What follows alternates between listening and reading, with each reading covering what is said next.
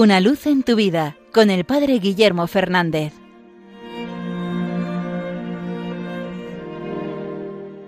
Saludos hermanos de Radio María.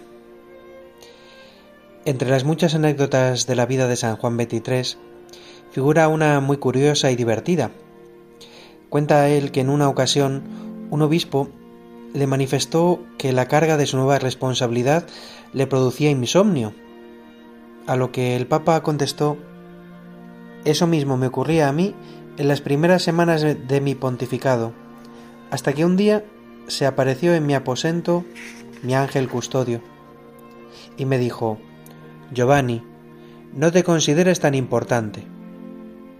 Y yo comprendí. Desde entonces duermo perfectamente todas las noches. El Papa no es tan importante, vino a decir este enviado del cielo, y creo que es una buena lección para todos nosotros. Muchas veces hay cosas que nos agobian, cosas que nos hacen incluso perder el sueño, situaciones difíciles, cosas que quizás estén bajo nuestra responsabilidad de las que tengamos que ocuparnos. Pero a la vez, creo que esta anécdota nos invita a descubrir que hay muchas otras cosas que tampoco están en nuestras manos completamente, en las que Dios nos pide que nos esforcemos, que nos entreguemos, que nos pongamos en su servicio, pero también que confiemos que Él está obrando, que Él está actuando. Ni siquiera el Papa es tan importante. Es Dios el que lleva a la Iglesia. Dios pide a uno que sea su colaborador, su vicario, el vicario de Cristo en la tierra. Pero eso no quiere decir que Dios deje de obrar. ¿Cuántas veces en nuestra vida pretendemos ocupar el papel de Dios? Pretendemos que todo depende de nosotros.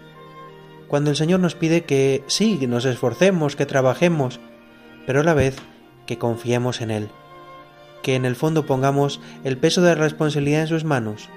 Nosotros somos sus instrumentos, sus servidores, pero la obra siempre es suya. Dios es el que está obrando más allá de nuestras pobres fuerzas. Preguntémonos si alguna vez no estamos queriendo ocupar el papel de Dios, queriendo tener una responsabilidad que quizás no nos corresponde y a veces dejando que esa actitud nos paralice.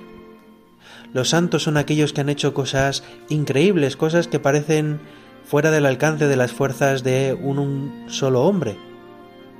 Pero precisamente lo han hecho porque sabían que todo estaba en manos de Dios, que su papel era confiar, que su papel era responder a lo que Dios les pedía en ese momento y saber que la nave la lleva Dios, que el plan final lo lleva Dios pues siguiendo el ejemplo de San Juan 23, que dormía muy bien, porque sabía que la iglesia la llevaba a Dios, que por eso se podía poner a su servicio y por eso pudo hacer tantas cosas en bien de la iglesia.